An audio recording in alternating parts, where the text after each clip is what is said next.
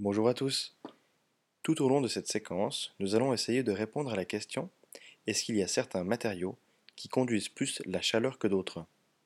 Pour y répondre, tu vas devoir mener une enquête, produire des hypothèses, les vérifier avec des expériences, tu pourras également visionner des vidéos explicatives et enfin, tu pourras effectuer des exercices en ligne.